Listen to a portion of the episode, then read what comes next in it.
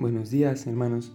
En esta mañana me gustaría compartirte algo que se encuentra en Primera de Juan 5, versículo 4, que dice: Porque todo lo que es nacido de Dios vence al mundo, y esta es la victoria que ha vencido al mundo, nuestra fe.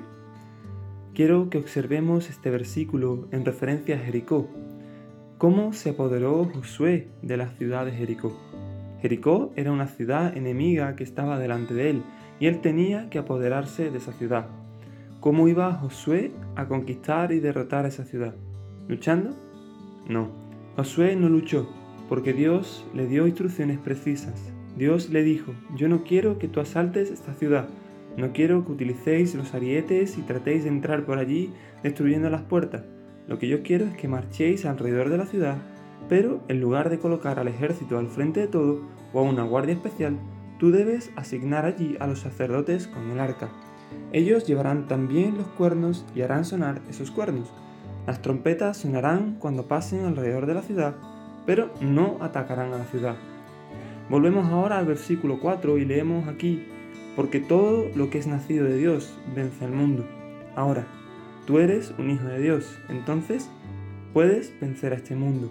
¿Cómo puedes lograrlo?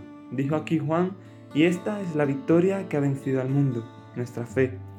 Hermano, la victoria no se logra luchando con nuestras propias fuerzas ni con nuestras propias estrategias, sino por tener y ejercer la fe.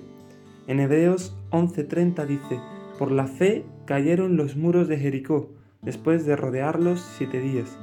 No fue por la lucha, sino por la fe que cayeron los muros de Jericó. Ahora, la tarea de Josué no era luchar, sino creer en Dios y obedecer lo que Dios le había mandado. Él le creyó a Dios y los muros fueron derribados. También quiero que recuerdes 1 Corintios 15:57 que dice, Más gracias sean dadas a Dios, que nos da la victoria por medio de nuestro Señor Jesucristo.